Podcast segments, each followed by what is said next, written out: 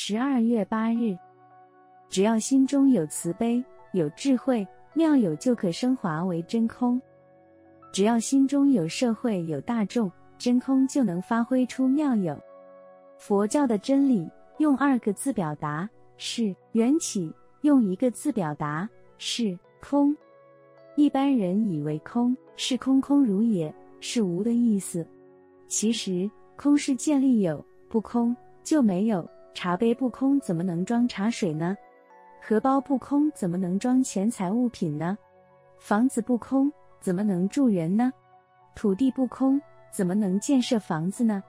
所以说，空即是有，有即是空。空的道理是宇宙的真体，空的生活就是美妙的生活。人如果要享受空的美妙生活，就先要把自己的心胸扩大，成为虚空。虚空能容万物，万物并不妨碍虚空。正如一首形容弥勒菩萨的偈语云：“大肚能容，容纳世间多少事；笑口常开，笑尽人间古今愁。”般若心经说：“能照见五蕴皆空，就能度一切苦厄。